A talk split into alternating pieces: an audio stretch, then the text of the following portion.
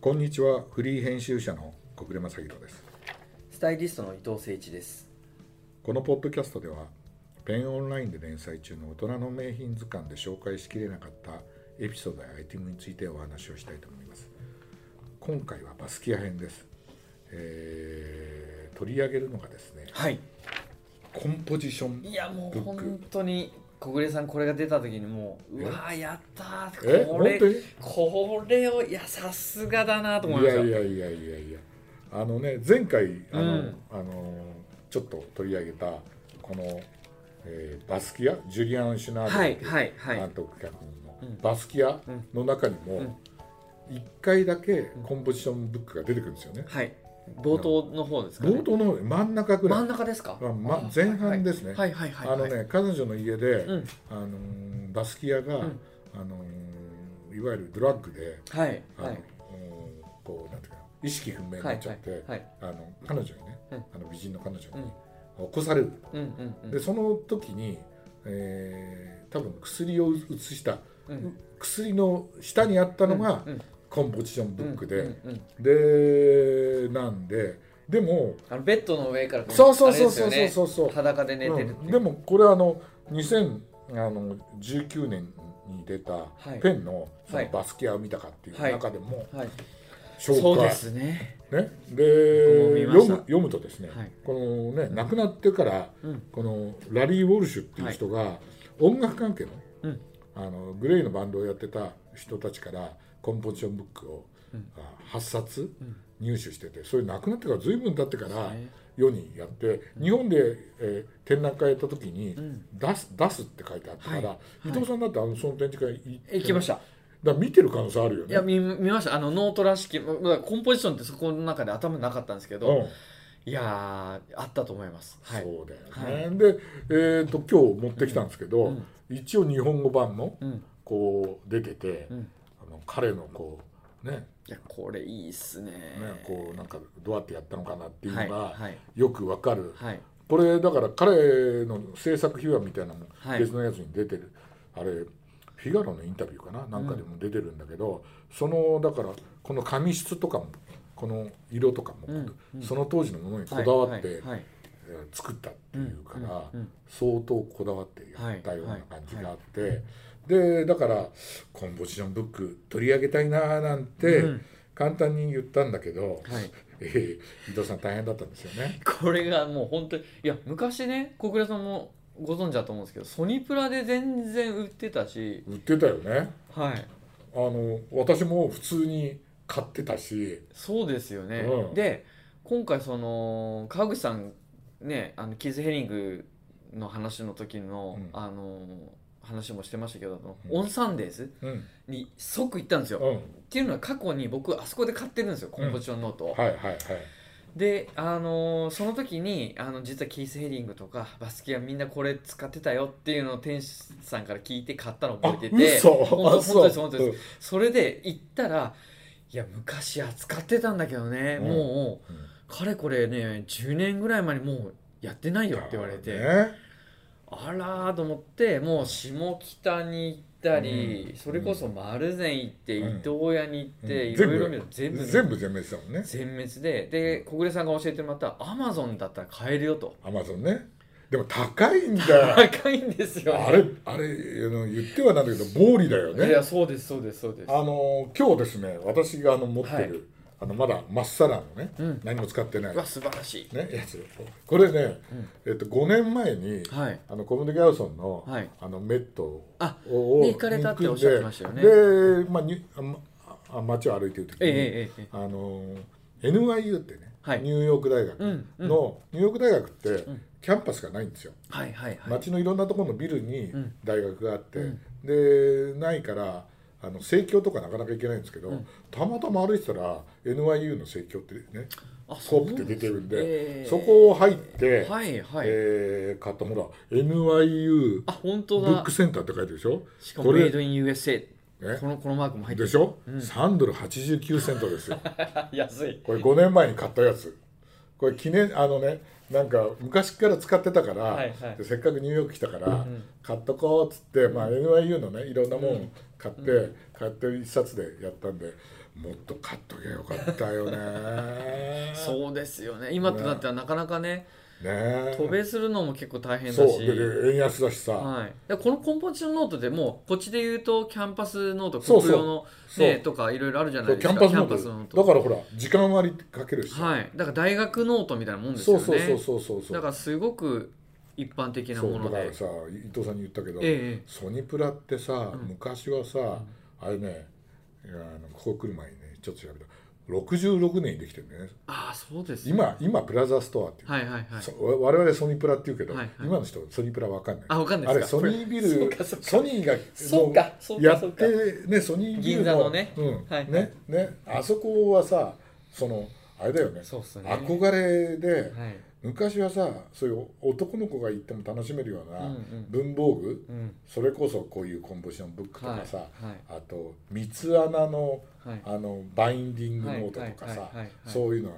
ねあったりとかあとねサンビームのトースターとかさ、はいありました俺ねあの記憶ないんですけど誰かとソニプラの話してたらあそこにあのソーダファウンテンっていう、うんあのクリームソーダとかうん飲ませてくれるバーあの飲めるところがあったっていうあのあそうでなんですかそれをね全然記憶に全な然い知らなかった最初はそういうのがあったらしいですよああそうなんです知ねらなかっただからままさにアメリカ、はいはいはいはいだからそういう中にこのコンポジションブックもあったし、普通に並んでて変えでたもっていうねこれがさバスケアがを使ってたっていう買った人もそうだけど、はいこんなに日本に手で手に入らないとはさ、ね今となってはねえ、俺こ今日持ってたけどねこれ、はあいのマニラ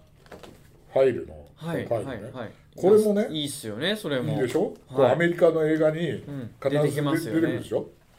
これだけでさみんな資料入れてさ、はで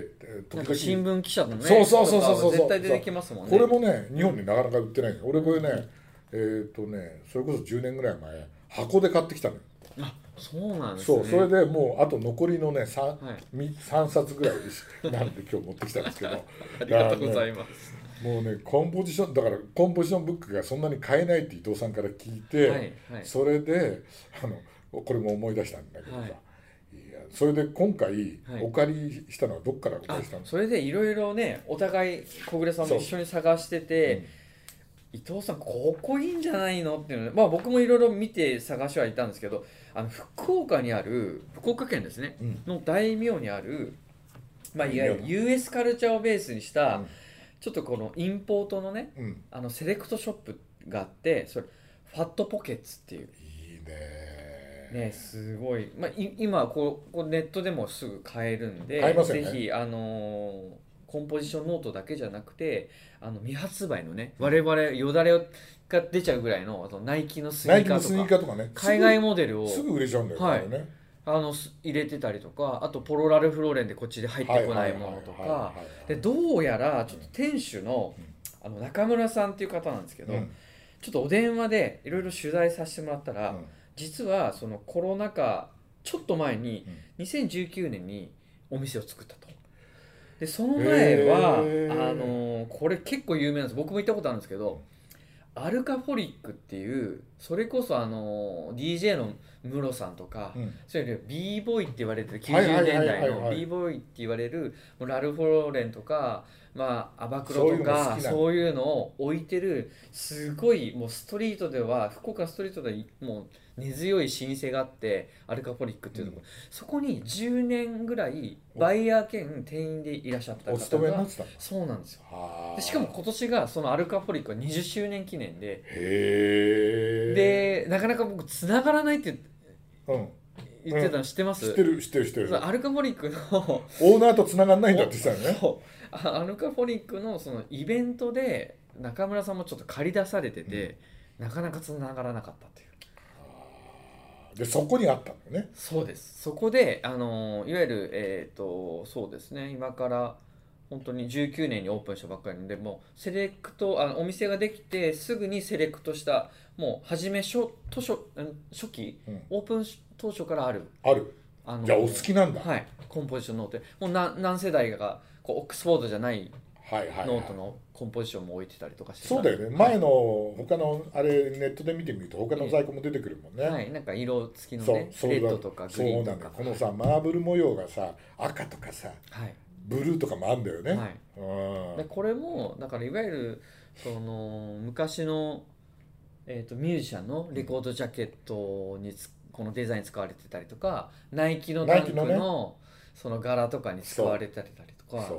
そうだよね結構ここがね元ネタになっててこの大理石のマーブル柄っていうのがねああそうなのよ、はい